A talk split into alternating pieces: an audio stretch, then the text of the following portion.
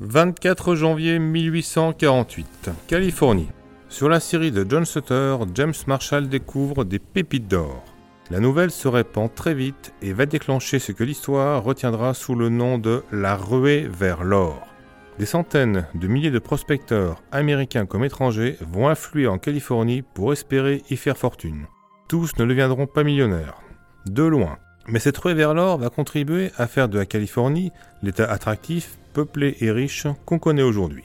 Et puis, l'extraction massive d'or, en accélérant la circulation monétaire, a boosté l'économie de la Californie, des États-Unis, et peut-être même indirectement l'ensemble de l'économie mondiale. Pour la petite histoire, il faut savoir que John Sutter et James Marshall ne tireront aucun bénéfice de cette ruée vers l'or. Aucun.